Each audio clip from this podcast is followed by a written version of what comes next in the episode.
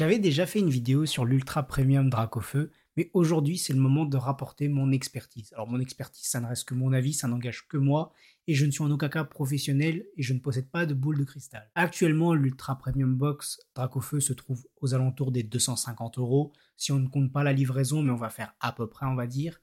Et je trouve ce prix un peu sous-coté pour ce que c'est. Alors vous allez me dire, mais t'es fou, par rapport au prix que ça vaut réellement, c'est beaucoup plus. Oui, si on part du principe que la box à la sortie vaut 150 euros, 250 euros pour un produit qui est très très récent, c'est énorme et c'est un très bon prix de revente, on va dire. Toutefois, quand j'y réfléchis, des fois, je me dis 250 euros pour l'item que c'est, c'est peu. Alors, oui, c'est cher, mais c'est peu. Quand on regarde des fois l'évolution de certains produits sur Pokémon et leur prix, par exemple, le TB Voix du Maître, la série Voix du Maître, elle est pourrie, on va pas se mentir. À parler de Dracofeu, c'est nul, c'est nul. Mais le TB a atteint les 250 euros. Elle ne contient que 10 boosters, une carte promo, et c'est tout. Là, on a quand même 16 boosters, on a 3 cartes promo, et ça coûte le même prix. Alors certes, c'est pas le même objet, ça date pas pareil.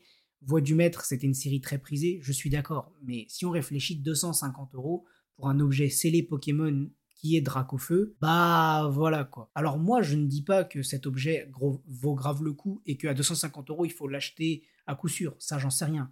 Moi je parle par rapport au marché qu'on connaît et au marché comme on l'analyse. Si on regarde en toute objectivité, hein, sans mon avis subjectif, parce que personnellement je vous avoue j'en ai pas, donc de toute façon je vais pas modifier le marché et ça changera rien à ma vie.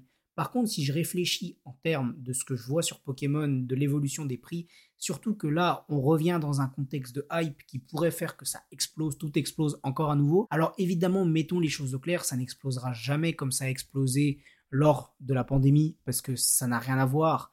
Et l'autre époque, beaucoup de gens avaient de l'argent à dépenser, tout le monde s'est mis sur la même chose, des stocks faibles, parce que faut pas se mentir, Soleil et Lune et tout ce qui se passe avant est très différent de épée, bouclier et violet écarlate. Dans le sens qu'il ne faut pas comparer les deux marchés et ce qui se passe dans un marché ne se passe pas dans l'autre. Sachant qu'en plus aujourd'hui tout le monde stocke, etc.